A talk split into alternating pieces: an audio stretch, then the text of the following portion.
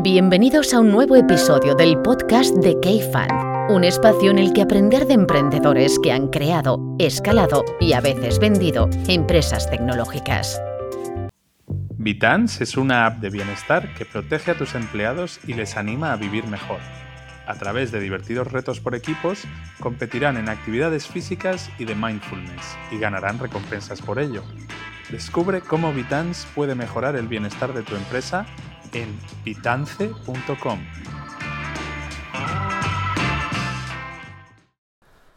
Hola a todos, esta conversación fue grabada en septiembre de 2022. Soy Jaime Novoa y bienvenidos al podcast de K-Fan.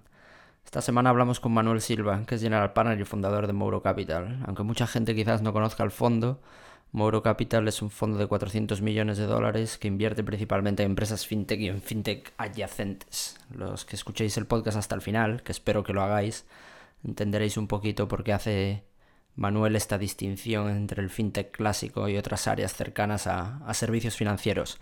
Pero bueno, por entrar en materia, Mouro es un fondo que tiene al Banco Santander como único LP y que antes se llamaba Santander Innoventures. Eh, y es interesante esta conversación porque no es la primera experiencia de Manuel liderando un fondo corporativo, sobre todo porque antes de dar el salto a Santander, Manuel fue uno de los creadores del brazo inversor de BVA, que hoy en día se llama Propel Ventures, y que invirtió en compañías como Coinbase o DocuSign. En este episodio, como os podéis imaginar los que ya conocéis el podcast, hablamos con Manuel de su trayectoria y otros muchos temas relacionados y no con el mundo fintech, así que esperemos que os guste. Enjoy. Buenos días Manuel, ¿cómo estás?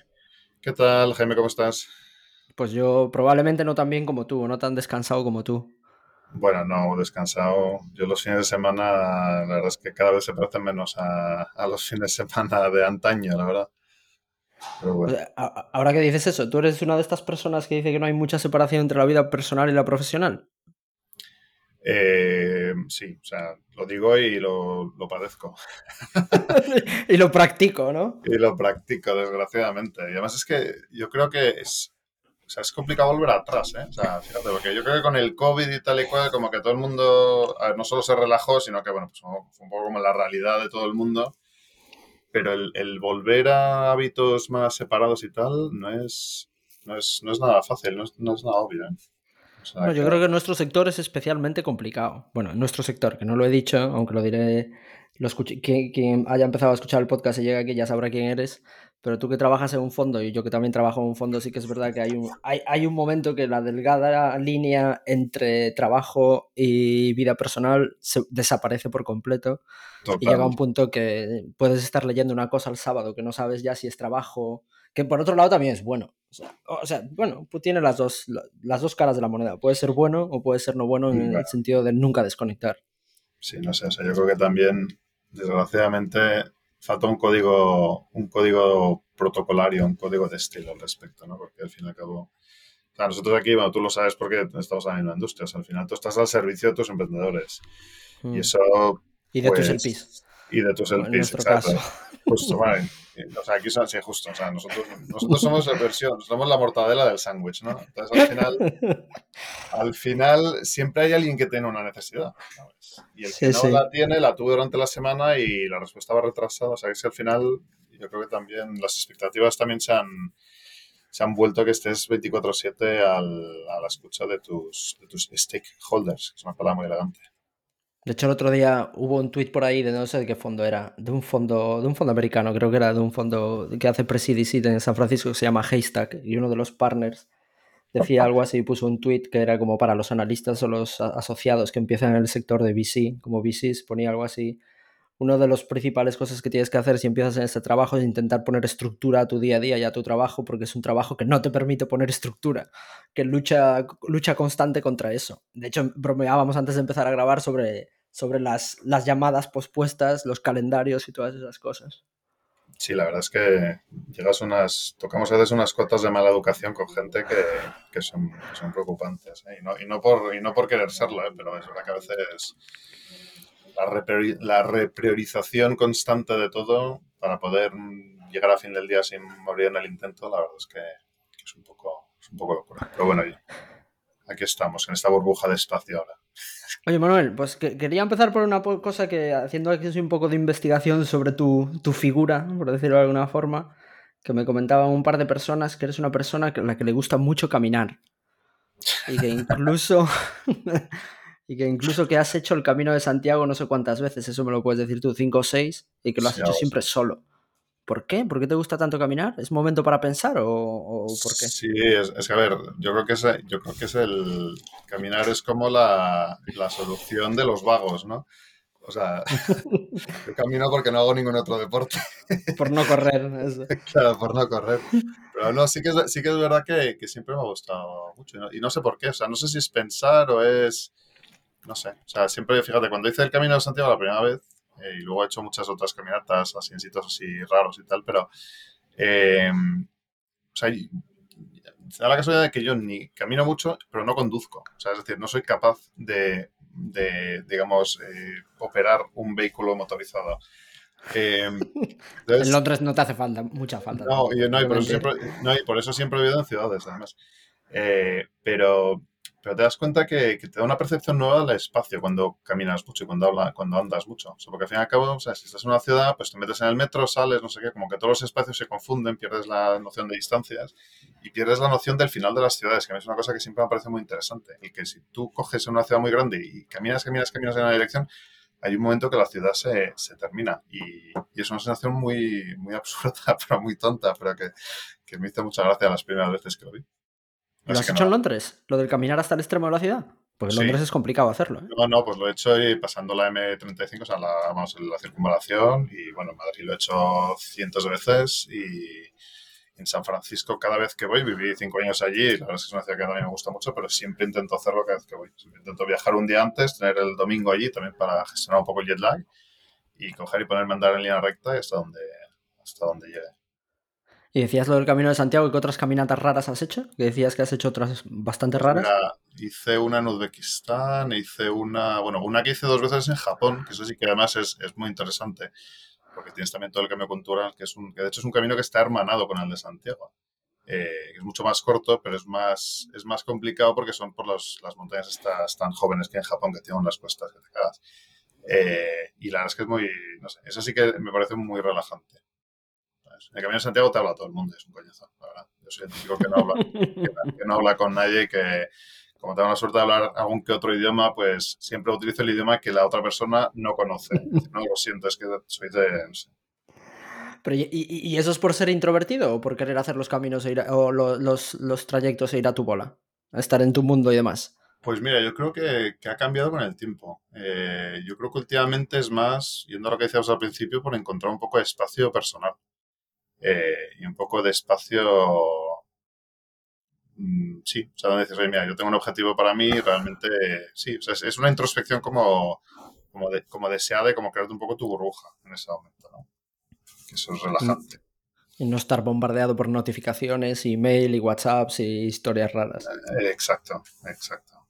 Así que Oye, Manuel, pues después de Steam Pass, por irnos un poquito a los orígenes, que es donde solemos empezar el podcast, cuéntanos un poquito sobre, sobre ti, dónde te criaste, eh, qué hiciste, qué estudiaste, qué hiciste al acabar la carrera y cómo, y cómo llegas al mundo del VC. Pues, pues mira, no, no, fenomenal, pues te cuento. Yo nací en Madrid, de padre gallego y de madre manchega. O sea, que bueno, de por sí, madrileña de aquella manera.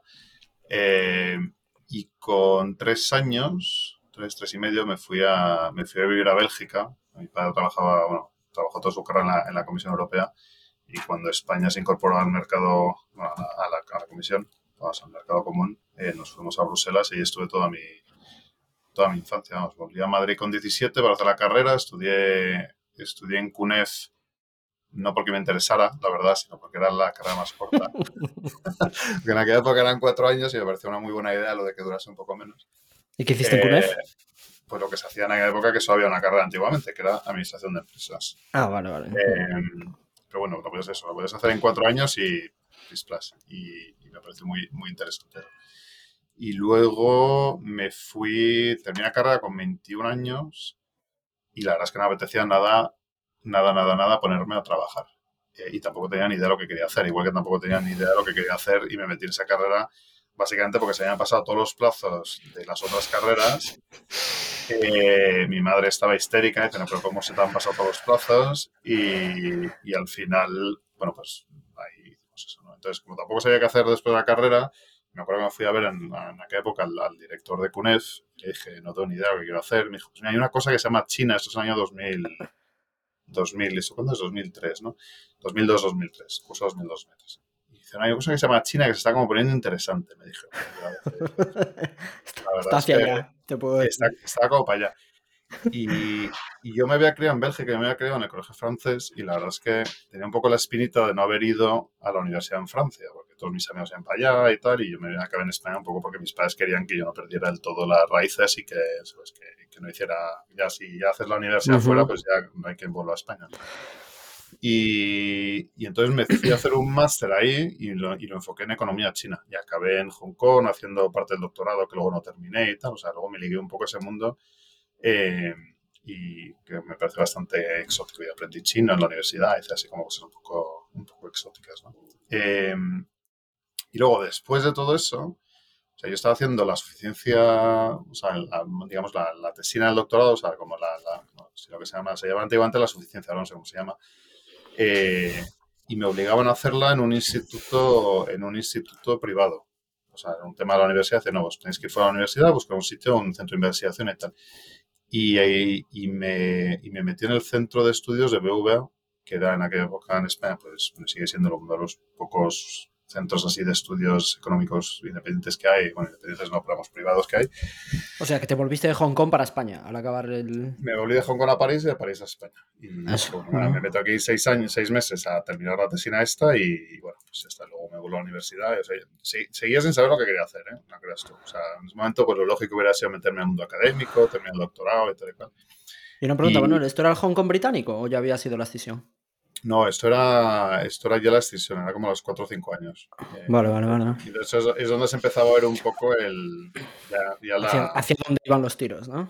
Sí, sí, sí. O sea, no había revuelta. O sea, la verdad es que todo era muy pacífico y todavía... O sea, no se notaba o sea, mucho lo que se ha visto hace, hace unos menos años. La verdad es que no se, no se veía visualmente, pero sí que se preveía un poco, ¿no? Desgraciadamente. Y, bueno, long story short, al final, pues nada, en BVA me metí, no me dejaron salirme porque me acabé metiendo en desarrollo corporativo precisamente cuando BVA le interesaba a China. Entonces dije, ah, pues mira, aquí tenemos un tío que ha hecho desarrollo, eh, ha hecho administración de empresas, que habla chino, que sabe leerse contratos en chino, que ha vivido en China, no sé qué, pues fenomenal. Le, enganchamos y entonces yo, mi primera experiencia profesional así seria, digamos, con contrato, digamos, normal, eh, fue en desarrollo corporativo de VA cubriendo emergentes y en particular Asia. Y ahí, de hecho, hizo un par de inversiones en una en China, otra en Hong Kong, que yo estuve en el equipillo, yo era, yo era el que hacía, el que traía los cafés y hacía las fotocopias, pero bueno, eh, ahí, está, ahí estábamos sin dormir y recogía los faxes eh, en aquella época.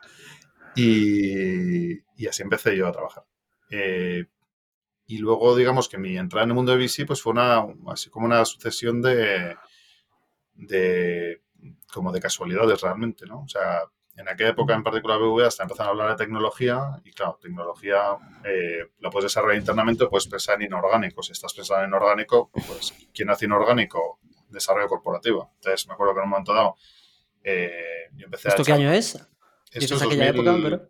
Pues esto es 2008 así. de, hecho, de hecho, en 2008 me cogí una excelencia, me fui otra vez a China a ver si acababa la, tesis en cuestión y cuando me di cuenta que hacer econometría sobre datos públicos china, los, chinos de los años 60 pues era bastante imposible porque no existían o bien están falseados, entonces dije, wow, pues esto es, una, esto es, un, es un desastre. Entonces volví y entonces me dediqué a ser como el, el tío de desarrollo corporativo para el área de innovación de BVA. Y poco a poco me fui metiendo en temas de negocios digitales, temas así como de transformación digital, etc. etc.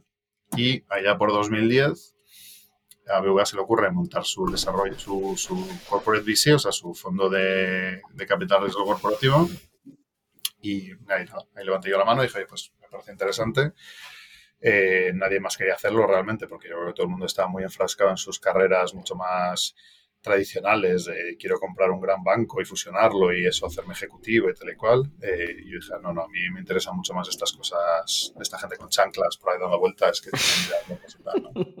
Porque ya, te había, ya habías tenido algo de exposición al sector tecnológico a través de la parte de corporate finance, ¿o no? Pues había tenido un poco, fíjate, pero sobre todo yo creo que lo que, lo que me di cuenta después de tres, de tres años así o cuatro de, de, desarrollo corporativo es que al final eh, hacer inorgánico con, con, entidades que son iguales, digamos, no tiene, o sea, es, es muy interesante técnicamente, pero es poco interesante filosóficamente. Intelectualmente, ¿no? Exacto. Y yo creo que ahí me tiró un poco la parte académica, ¿sabes? Y entonces, claro, tú cuando, te encontrabas a emprendedores que no tienen ni idea de montar un negocio en aquella época, mi primera inversión fue en, una, en, un, en un polígono industrial de Valencia, un sitio súper folclórico, que además le dijeron los del BVA, viene el del BVA a ver la inversión. Y claro, te puedes imaginar, habían comprado los portanes caros, habían pedido el café, no sé qué tal.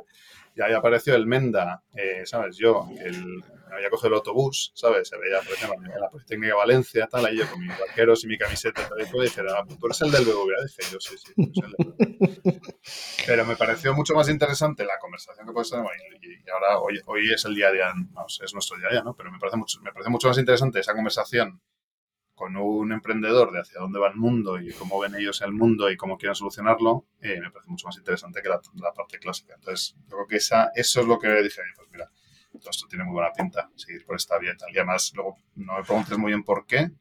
Eh, en un momento dado se me ocurrió que por qué no lo montábamos en California en vez de en Madrid y a la gente le pareció una muy buena idea y a mí me pareció una mejor idea. Y entonces, pues allá que me fui. Entonces, nada, en 2011 me cogí literal las maletas y me fui a California, literal, a alquilar una oficina. Pero ¿y esto lo estabas haciendo tú solo? O sea, la parte del Corporate VC o el, o el, o el Venture Arm, ¿lo estabas haciendo tú para BBVA? Sí, sí, sí. Sí, sí. O sea, bueno, a ver, estaba... ¿Qué edad, ¿Qué edad, tenías tú por entonces? Yo, pues cuando llegué allí tenía 20... 28, 29 tendría.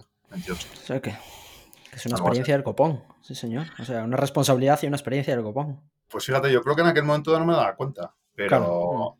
pero retrospectivamente y tal, cuando, o sea, sobre todo cuando ves, eh, lo hablamos el otro día en el evento de Barcelona que estuvimos ambos, o sea, cuando ves lo que le cuesta a la gente meterse en esta industria y lo difícil uh -huh. que es y tal y cual, yo la verdad es que me sigo sorprendiendo en cierto modo de la suerte que tuve. O sea, ya te digo, yo en aquel momento dado dije, pues mira, qué interesante, una experiencia, y esto de California, vamos a ver de qué va. Y, pero, pero realmente, o sea, fue, fue la suerte de estar como catapultado a montar un programa entero, además, sí, también con la seguridad de que vas, ¿sabes? responsabilizado por una entidad que tiene dinero y que, ¿sabes? que te va a poner, tampoco muchos, pero que te va a poner los recursos necesarios y tal, ¿no? O sea, que, que, que de alguna forma pues es, es, una experiencia cómoda y una forma de aparecer ahí cómoda. Así que nada, eh, y así empecé yo en esta industria. No, y lo que es interesante, un poco lo que decías de la conversación que tuvimos el otro día en Barcelona, que esto para la gente que no lo sepa es un programa que se llama Included VC, que es para, bueno, para hacer el sector un poco más inclusivo y abrir las puertas a gente que no las tiene muy abiertas. O sea, no es solo que sea difícil entrar en el sector, sino que después entrar, llegar a una posición relevante en el sector, como puede ser la tuya, lo que decías ahora de, oye, toma, toma las riendas, que obviamente no serías tú solo, pero toma las riendas y la libertad y la responsabilidad de lanzar esto, eso es la parte más complicada incluso. O sea, que normalmente bueno, mucha, mucha gente que nos escucha seguro que lo sabe, pero estos son estructuras pequeñas, los equipos de VC, que se mantienen estables normalmente en el tiempo y cuando no se mantienen estables es porque algo malo ha pasado eh, y donde las puertas que se pueden abrir son se contan con los dedos de una mano, en, incluso no un año, sino en varios años, en varios, sí, o en cinco años, que es el periodo de inversión. No, tal cual, tal cual. O sea, yo, yo realmente, sí, sí, no, es un mundo pequeñísimo. Además, si lo piensas, o sea, Claro, hay, además ahora hay como mucho ruido en el mundo del VC, o sea, todo el mundo quiere un fondo, todo el mundo se está montando fondo, hay gente que llama fondo a cosas que son fondos, hay dinero público de por medio que también a veces pues bueno, genera una cierta, una cierta inflación de un poco de gente nueva que entra y que luego tal. Pero si empiezas a, a realmente pensar en cuánta gente tiene capacidad de decisión en fondos que tienen unas perspectivas de longevidad que tienen ya X tiempo de track record, que tienen varios realmente, o sea, en un sitio como España que puede haber 30 personas, 40 personas que realmente puedan decir, oye, somos... O sea, si yo no sé, o sea, yo no me considero uno de ellos porque yo no estoy en España, pero que, que, que son sectores, incluso en Silicon Valley o en Estados Unidos, vamos, en, en todo tal, no son miles y miles de personas, ¿eh? realmente. No, no, no, no. 100%. No, y de hecho, si hubiese por ahí una estadística de activos bajo, bajo, gestión por gestor, seguro que salen unas cifras descomunales en VC. Sí, sí, sí. total. Oye, llegas allí a, a, San Francisco. ¿Por qué, ¿Por qué querías irte para allá? ¿Por ser cuna de, de tecnología? ¿O había pues mira, No, o sea, a ver, yo creo que en aquella época, a ver, yo estaba, estaba un pelín aburrido de Madrid, he de reconocer, en, esa, época. Eh, pero bueno, al, margen de eso, sí que es verdad que, o sea, pensar, o sea, hoy en día hay innovación en todas partes y la innovación principalmente hoy en día es remota. Y bueno, y con, ya, o sea, ya no hace falta hablar del COVID con este tema, o sea, realmente antes del COVID eh, el acceso que puedes tener como inversor a startups en cualquier sitio del mundo ya era total, ¿no? Pero es verdad que en el, en el 2010-2011, cuando diseñamos ese programa, Em, o sea, sí que es verdad que todavía los factores eh, offline, digamos, de la innovación eran importantes. Es decir, tener pues, los inversores localmente, más en aquella época la coña era que la gente de Silicon Valley solo invertía en Silicon Valley. Y, es, y, era bastante cierto. En aquella época era bastante cierto. Hoy en día ha cambiado mucho, pero en aquella época sí que era bastante cierto.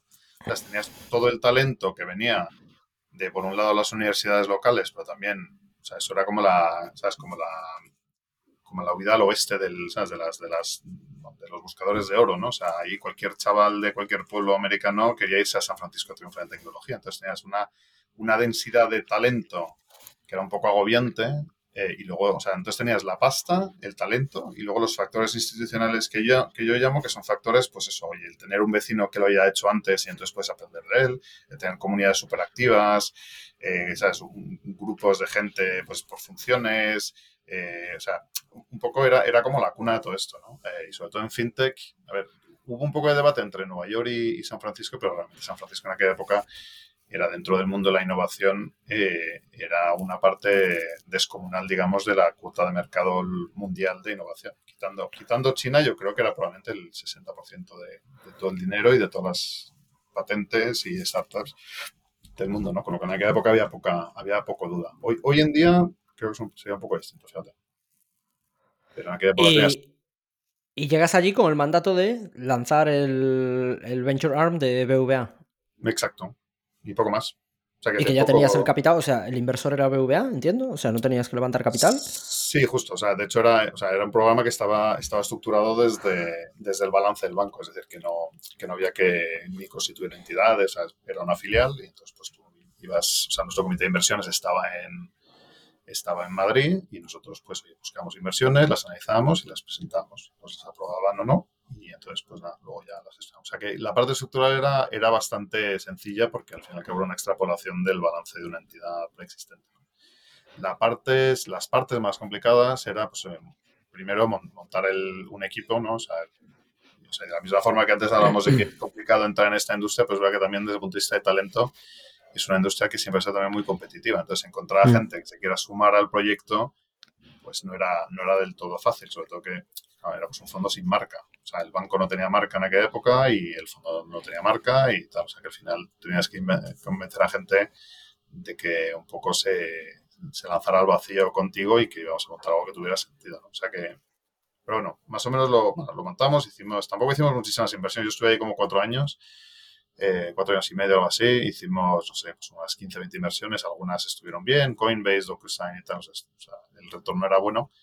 Pero bueno, yo creo que a mí, a mí me sirvió mucho más, si me apuras, más que el track record, que ya te digo, estuvo bien, pero más que el track record, yo creo que fue eh, toda la reflexión eh, en torno a aprender a ser un inversor y, cuál, es la, cuál es el lugar del venture capital dentro de un ecosistema de inversión. Y luego por otro lado pues también como lo estamos montando desde una perspectiva de transformación industrial y de transformar a una entidad, digamos, más clásica eh, en una entidad más tecnológica, eh, pues también un poco esa, esa lógica de transformación industrial, pues era como el otro aspecto así más intelectual que a mí me parece muy interesante ver desde, desde dentro y un poco con las anécdotas de inversiones concretas, interrelaciones concretas, etcétera, etcétera.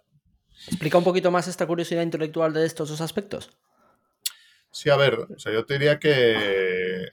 Em, a ver, se me olvidó lo que te he dicho. Eh, eh, yo te diría que la parte de transformación industrial, por tomar esa primero, eh, al fin y al cabo, un tema que parece interesante y es, una, es un tema que sigue estando de actualidad en los últimos 10, 12 años es, al fin cabo, la industria bancaria pues, pues requiere requiere de mucha innovación, al fin y al cabo. Y yo, yo, creo que además, o sea, no sé, los oyentes españoles, España está mal acostumbrada porque los bancos españoles siempre han sido bastante avanzados. Entonces, por eso yo creo que en parte en España ha habido siempre menos fintech. Esa es mi teoría, no sé si es del todo correcta, pero eh, ha habido un poco menos de fintech porque el estándar que traían los, grandes bancos siempre ha sido bastante, bastante alto, ¿no? Pero eso no es el caso en muchos sitios y en particular en Estados Unidos, donde la banca, la, verdad es que es una mierda y sigue siendo una mierda.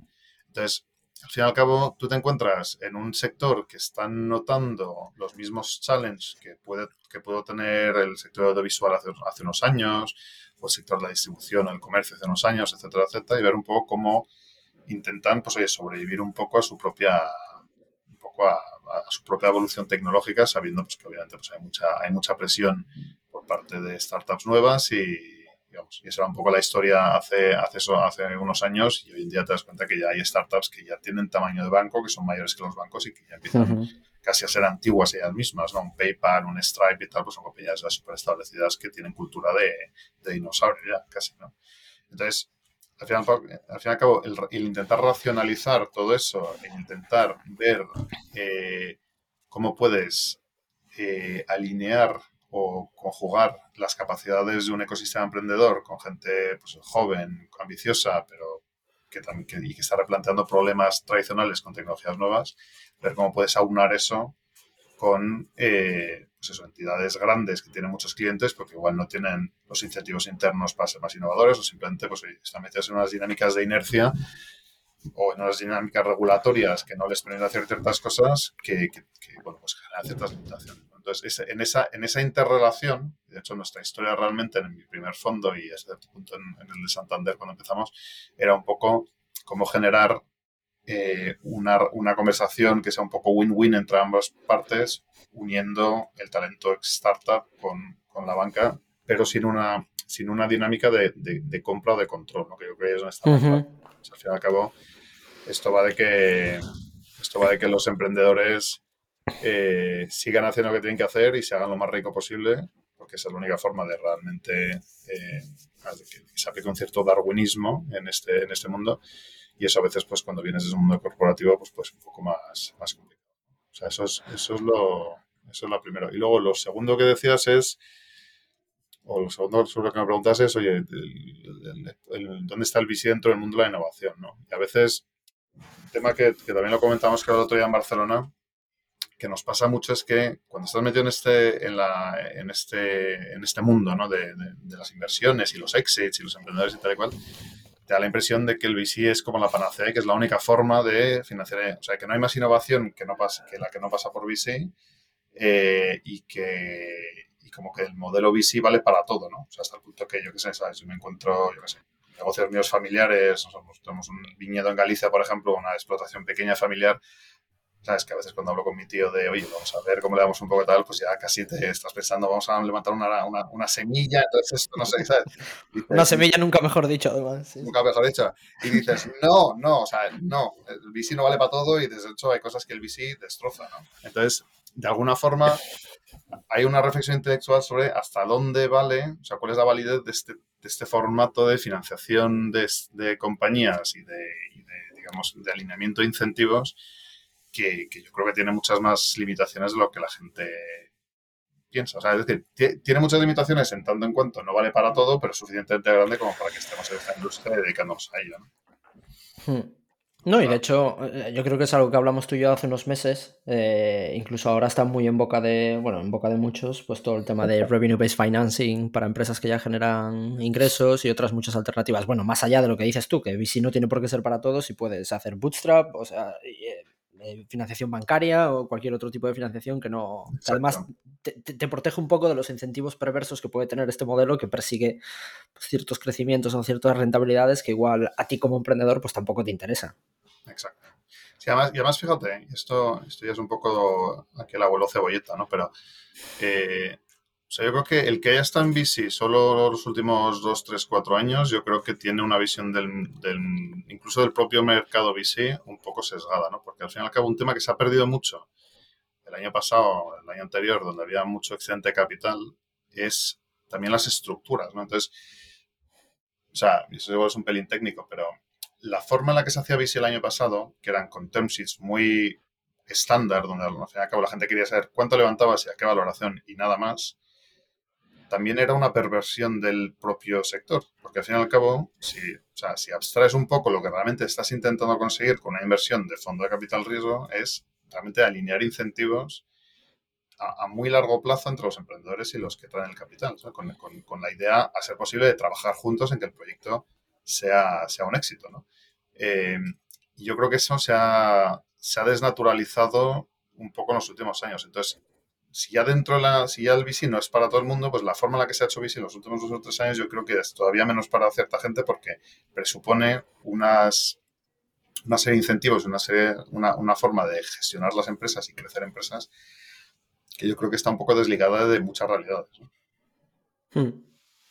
Oye, eh, Manuel, hablabas, tocabas antes el tema de qué rol cumple el VC en, toda la parte de innovación, la cadena de innovación, y hablabas un poco de, eso, de, incluso del caso concreto de los corporate VCs, o sea, de lo que podías hacer tu BBA antes y Santander. Y, y, de hecho esto es una pregunta que, es, que siempre suele surgir cuando, por ejemplo, nuestras compañías del portfolio se acerca un, un corporate VC, un socio industrial de, oye, ¿qué hago? ¿Lo dejo dentro? ¿Lo dejo?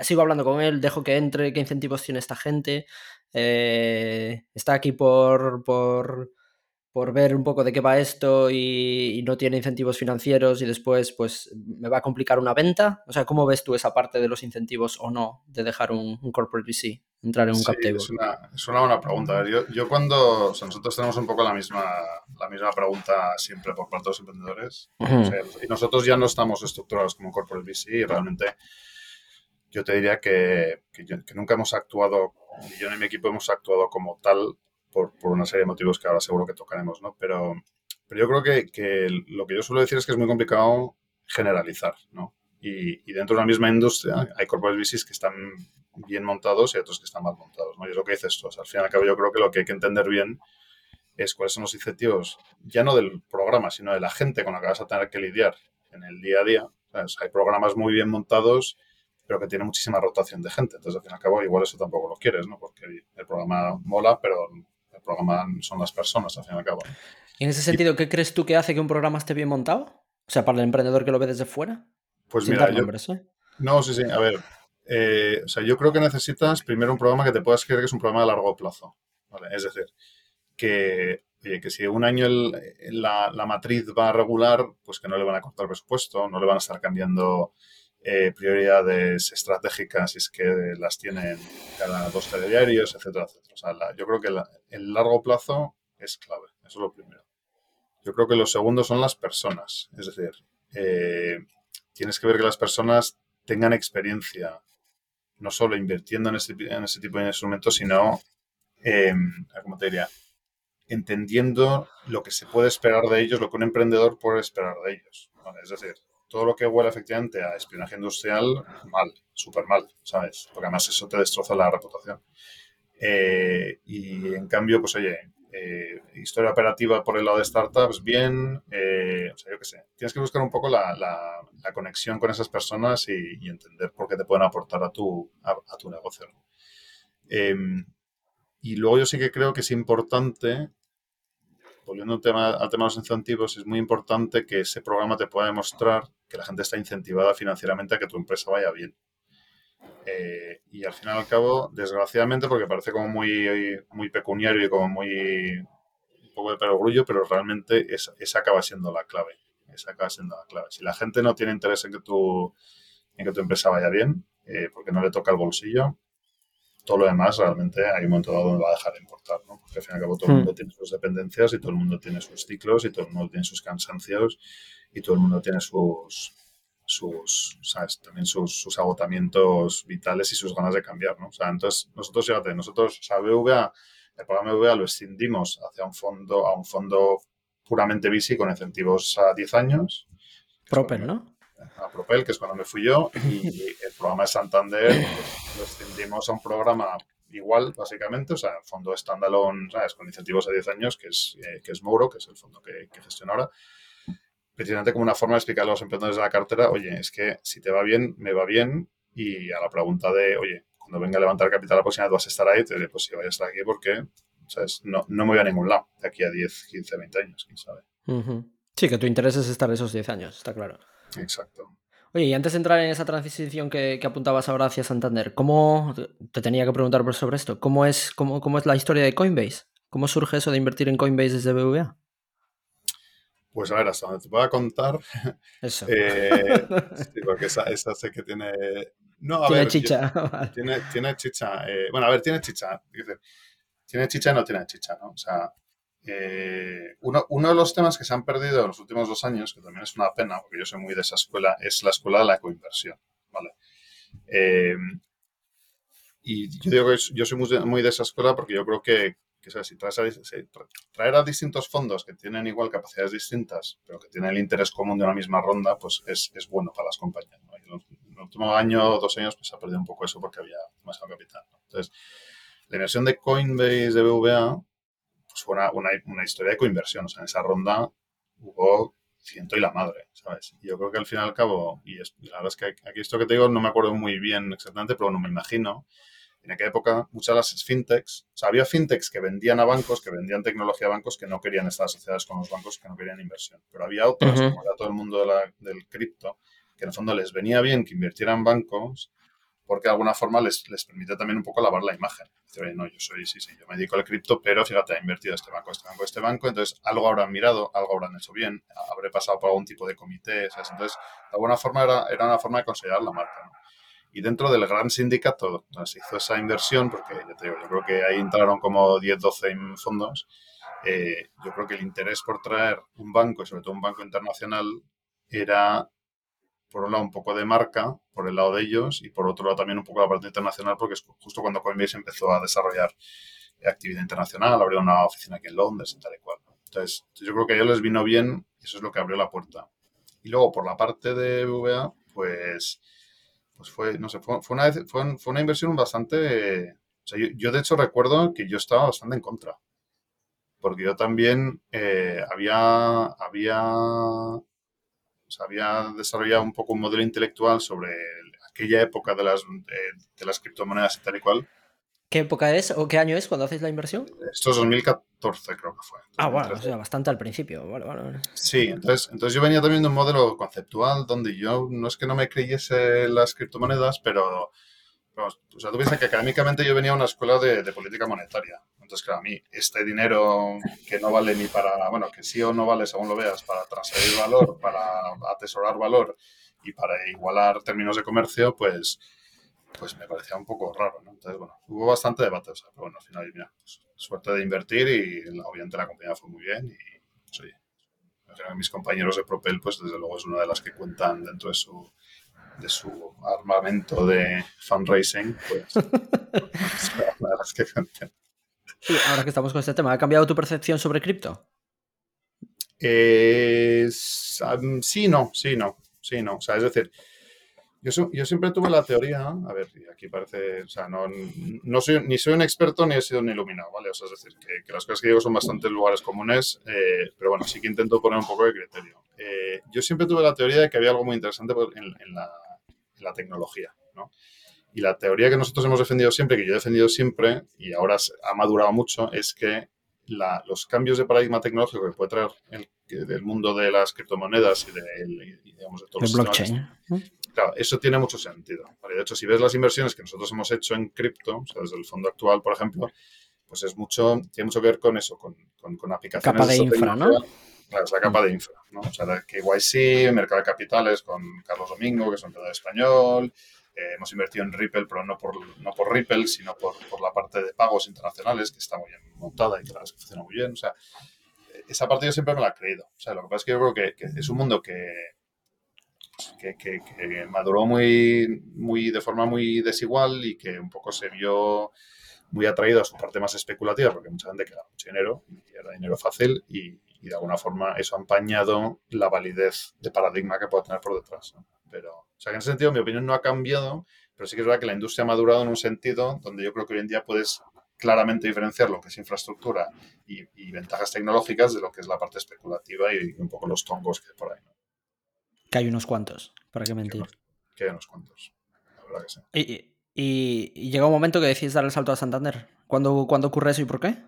Pues mira, eh, ocurre, ocurre por un tema personal, ¿verdad? Fallece mi madre cuando yo estaba en San Francisco y en ese momento dado mi, prioridad, la verdad, que fue estar un poco más cerca de, mi familia, ¿no? O sea, de hecho un tema que yo había discutido en su época con Propel era ir a montar o venir a montar Propel, Propel Europa, eh, pero de alguna forma, bueno, y tú lo sabes por esta industria, esta industria es una industria del network, ¿no? Entonces, al fin y al cabo, si tú llevas seis años invirtiendo en Silicon Valley, que es donde está tu red de contactos, que es donde ya empiezas a originar deals porque llevas cuatro o cinco años invirtiendo en tu propia marca personal, etcétera, etcétera, hacer un cambio a otra ciudad y a otro mercado, y además un mercado tan diferente como el europeo, es un poco, puede ser un poco brusco. Eh, casualmente, porque esto sí que es casualidad, justo Santander estaba, estaba montando su programa también corporativo eh, con la idea de que, de que Londres fuera el centro, pero de que mantuviera una visión global.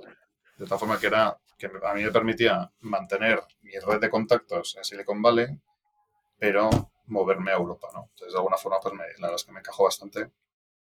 Y, y así y así, y así di el salto. Y de hecho, si miras las inversiones que hicimos en 2015-2016, eh, seguíamos teniendo mucha actividad en Estados Unidos, que era toda mi red de contactos cuando yo estaba ahí, y ahí sí que me pegaba un commute absurdo entre Londres y San Francisco, bastante, hasta que, bueno, luego lo, normalizamos un poco, pero vamos, la verdad es que los primeros años fueron un poco duros por, por, por el jet lag constante, ¿no?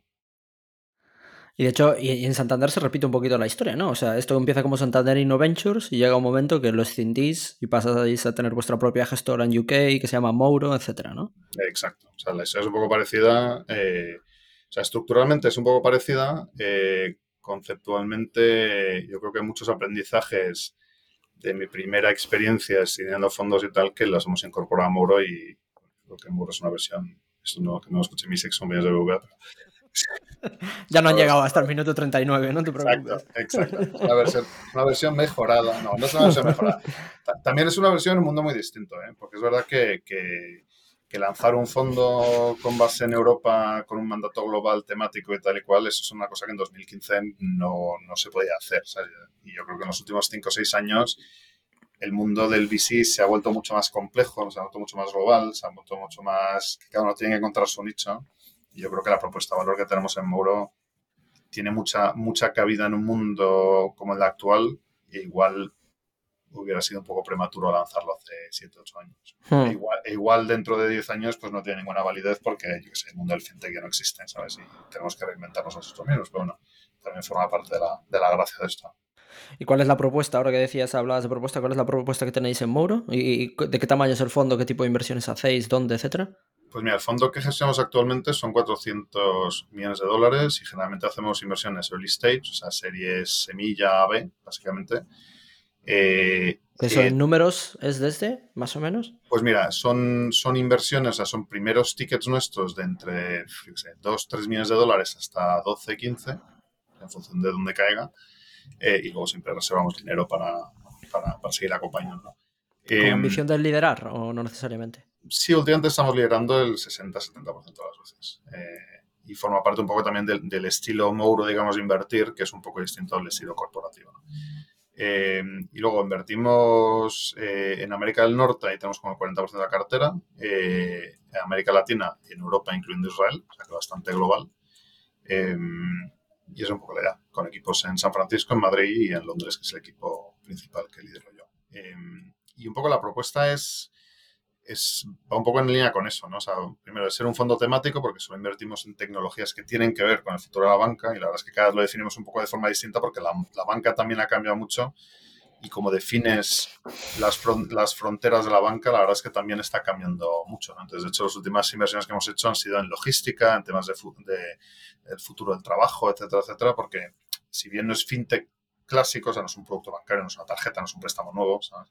Eh, pero sí que hay mucha relación entre estos nuevos comportamientos y estos nuevos usos, tanto de personas como de empresas, y, el tipo de producto que la banca debería tener para acompañar esas, a esos negocios. Entonces, tenemos una visión como muy amplia y un poco filosófica de, lo que es la, industria, más allá de pues, hacer inversiones en cosas como mucho más mundanas y mucho más obvias, infraestructura, data, seguridad para banca, etcétera, etcétera. Entonces, la parte temática, la verdad es que a muchos emprendedores les gusta porque inmediatamente te ahorras dos o tres reuniones. O sea, no hay, que, no hay que explicarnos los problemas que tiene la banca o las oportunidades que tiene la banca, no hay que explicarnos una serie de cosas. ¿no? Sabemos mucha regulación. Tal. Luego, la parte internacional es la otra cosa que yo creo que le interesa a mucha gente, porque al fin y al cabo nosotros hemos visto muchos modelos similares triunfar o no en Estados Unidos, en México, en Brasil, eh, en Europa, obviamente, cada vez más en sitios raros, en Indonesia, en Egipto, etcétera, etcétera. Entonces, también tener un poco esta perspectiva de, cuando viene un emprendedor y dice, oye, estoy montando este negocio, o sea, puedes decir, pues mira, hemos visto 40 de estos en estos 10 países y mira, estos son elementos cruciales que hacen que esto funcione en Alemania, pero no funciona en Inglaterra y sí funciona en Estados Unidos, pero no en América Latina, lo que sea. Entonces yo creo que esa, esa, ese conocimiento también, la verdad es que generalmente está, está bastante bien percibido. Entonces diría que va un pues, poco por ahí. Por cómo lo dices, parece que hacéis mucho B2B, pero también hacéis B2C, ¿o cómo está repartido el tema? hacemos, pues mira, la verdad es que yo creo que la cartera es mitad y mitad, pero es verdad que, que esto que te cuento, yo creo que en, el, en, B2B eh, cuaja mejor. O sea, en B2C, a ver, yo no, no es nuestra propuesta de valor ser buenísimos en marketing digital y optimizar eso, no tengo ni idea. Eh, yo creo que reclutar talento técnico, que es una de las cosas que a muchos VCs se le llena la boca, porque nosotros no, tenemos ni idea.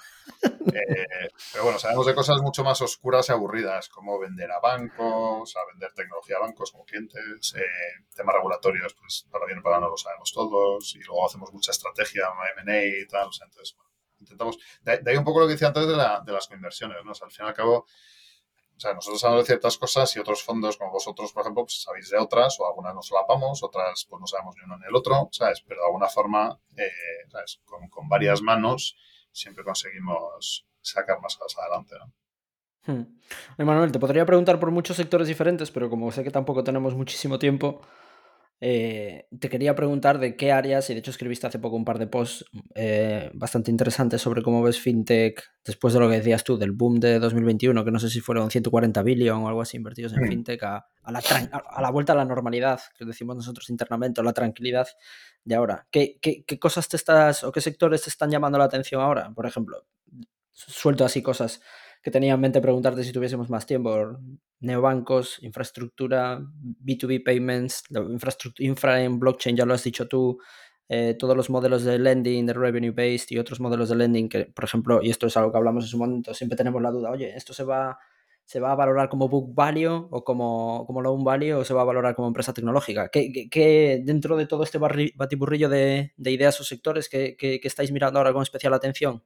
Pues mira, buena, buena pregunta. Em, buena pregunta. yo, te diría que estamos un poco a la espera, yo te diría que en el mundo del fintech clásico estamos un poco a la espera de una nueva ola de cosas interesantes, Y, te, explico, y te explico por qué. O sea, estamos un poco de capa caída con todo el mundo del BNPL, por ejemplo. Estamos en el mundo pagos, nos cuesta ver cosas interesantes. Eh, Eso para la gente que no sepa lo que es, es lo del compra hoy y paga más tarde. Eso es, mm. perdón perdón, perdón. No, no, no, por...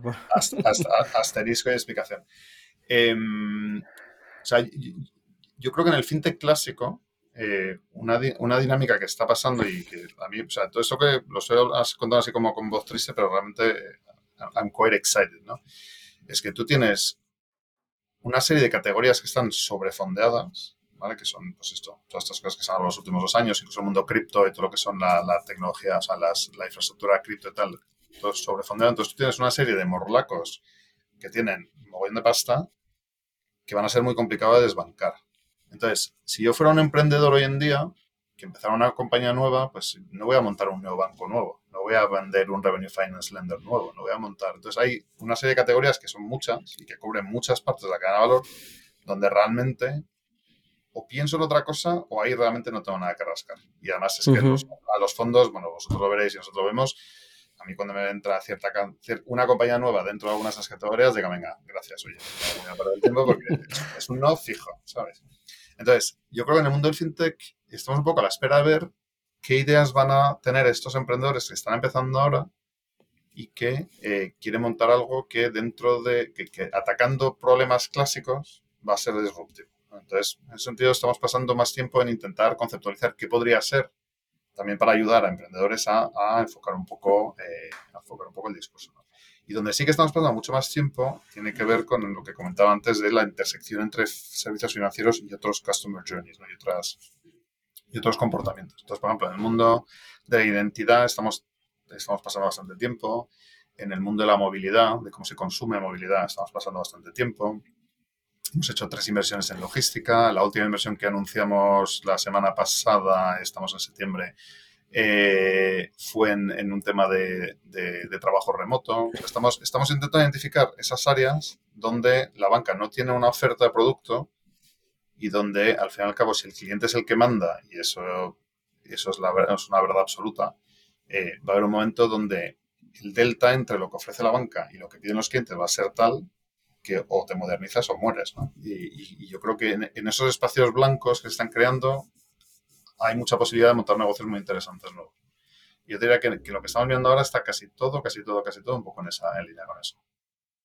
Que entra un poco de la temática o de esta tendencia, ¿no? yo no sé si quién acuñaba el término, si era Andreessen Horowitz o quién exactamente, de lo de embedded finance, todas las compañías van a ser fintech en algún momento, que no quiere decir que estéis invirtiendo en esa parte de infra de embedded finance, sino en, conceptos más amplios. Va, un poco por ahí, pero fíjate, el tema de Embedded Finance, que es un concepto como súper manido ya, se, ha quedado un poco, se ha, quedado incluso un poco restrictivo, porque al fin y al cabo eh, Embedded Finance habla mucho de lo que es la propia infraestructura de interconexión, o sea, un poco la, la, apificación, como quien dice, de, ciertos puntos financieros para poderlos meter por detrás de otro tipo de plataformas y experiencias.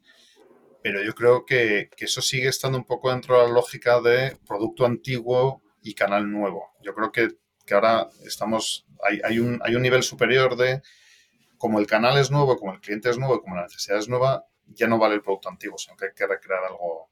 Yo siempre le digo a mis, cuando voy a ver a gente de banca y a mis queridos ex compañeros, siempre les digo que, ¿sabes? que si yo tuviera que extrapolar el ranking de los top 10 o top 20 bancos actuales a 10, 15, 20 años vista, que, que, me, que me entran tres dudas. ¿no? La primera es bueno, primero, ¿quién va a seguir en ese ranking de los, las marcas existentes? Segundo, ¿qué marcas nuevas van a estar ahí? Y probablemente muchas de ellas sean marcas muy sorprendentes, ¿no? Y lo tercero es hasta qué punto el hablar de servicios financieros dentro de 15, 20 años va a tener, va a tener sentido, ¿no?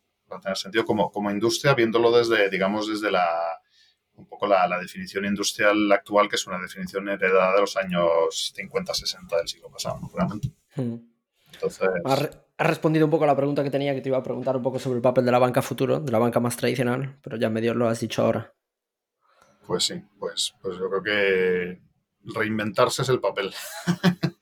reinventarse es el papel. Y, fíjate, la, banca siempre se ha sentido con cierto, bueno, no sé si con razón, pero bueno, sumamos con un poco razón, se ha sentido muy, muy atacada en su territorio eh, por la tecnología en particular y siempre se ha dedicado mucho a defenderse de esos ataques, que me parece lo correcto pero siempre se le ha olvidado, yo creo, el ir a atacar al enemigo en el terreno ajeno, ¿no? Es un poco la inversa, ¿no? Y, en parte yo creo que lo que nosotros estamos intentando hacer, sin, sin, realmente haberlo pensado así, pero fíjate ahora que así comentándolo, es, es ayudar o evangelizar o proponer ciertas ideas de cómo la banca puede salir de su caparazón clásico y puede ir a atacar a otros sectores para, pues precisamente para, para reinventarse y seguir, y seguir hacia adelante, ¿no? Yo creo que ese hmm. es, un poco el papel que le queda. O sea, ese es el papel positivo. O sea, el papel negativo es, oye, pues en todo este mundo del embedded finance hay un mundo ahí de bancos de backend que hacen funciones reguladas con economics muy malos, de, ¿sabes? de depositaría tal y cual. Bueno, pues eso es un mundo un poco interesante, yo creo, ¿no? Desde el punto de vista de producto y tal, pero bueno, es otro, es otro escenario posible y igual es un escenario complementario, ¿no? O sea, el que veremos. Oye, Manuel, última pregunta antes de las dos habituales eh, que solemos hacer a los invitados. Eh, te quería preguntar, o sea, has mencionado antes Estados Unidos, Europa y también has mencionado la TAM. Eh, ¿Qué, y sé que es una pregunta muy amplia, pero ¿qué oportunidades veis ahora en la TAM? Esto también enlaza un poquito con, bueno, ahora tenemos el fondo Litwin que, que, como ya hemos comentado varias veces, no solo para España, que ha sido nuestro terreno habitual, sino también sur de Europa y la TAM. Y, aprovecho la pregunta porque hablando con Rafa, con tu compañero Rafa, me decía también que te preguntase por un tema de, inclusión financiera en la TAM, que durante un tiempo estuviste muy interesado en, ese aspecto. ¿Cómo, ¿Cómo, ves la TAM sí. tú?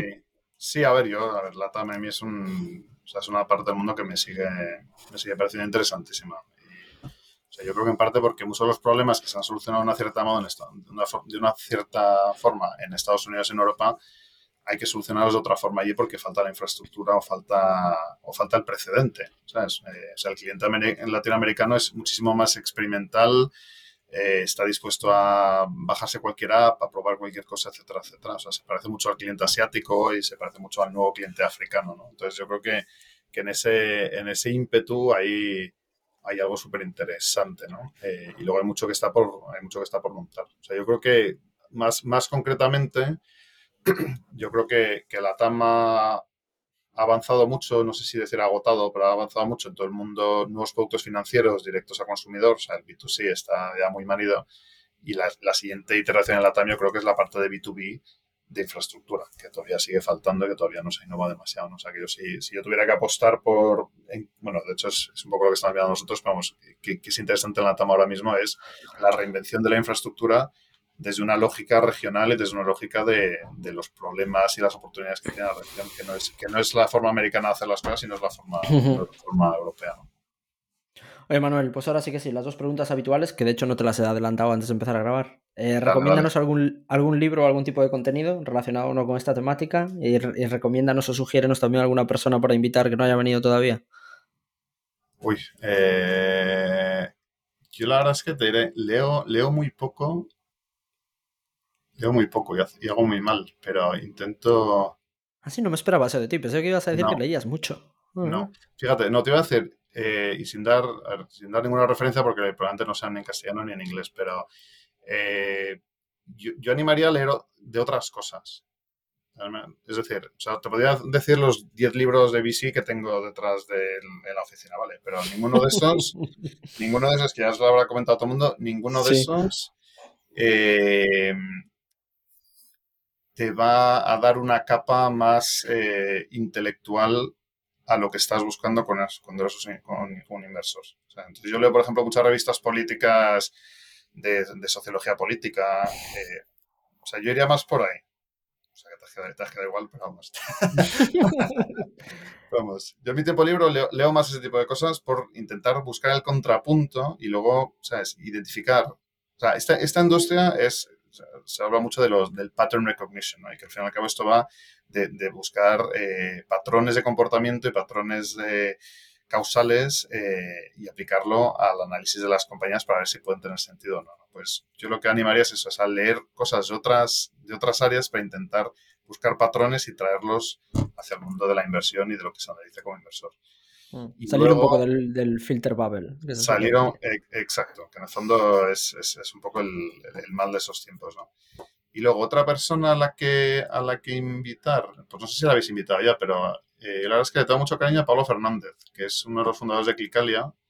Eh, ah, no, no ha estado, no ha estado. Y que, que además es, es, inversor a nivel personal, en, o sea, él es un angel investor súper super, super prolífico y además súper súper listo, yo creo, súper listo. Y es un tío que yo le, yo le, empezado a conocer desde que invertimos en Clicali hace, hace dos años o dos años y medio y la verdad es que me parece un tío 10.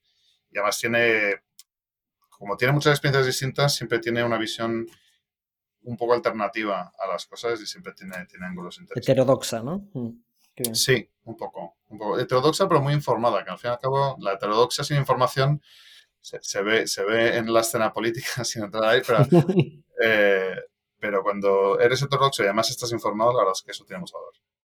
Qué bien. Pues oye, te tomaré la palabra y te pediré la intro. Manuel, tienes una llamada. No, quiero que la aplaces más tiempo. Ah, tranqui. Mil gracias. Muchas gracias. A ti, chao.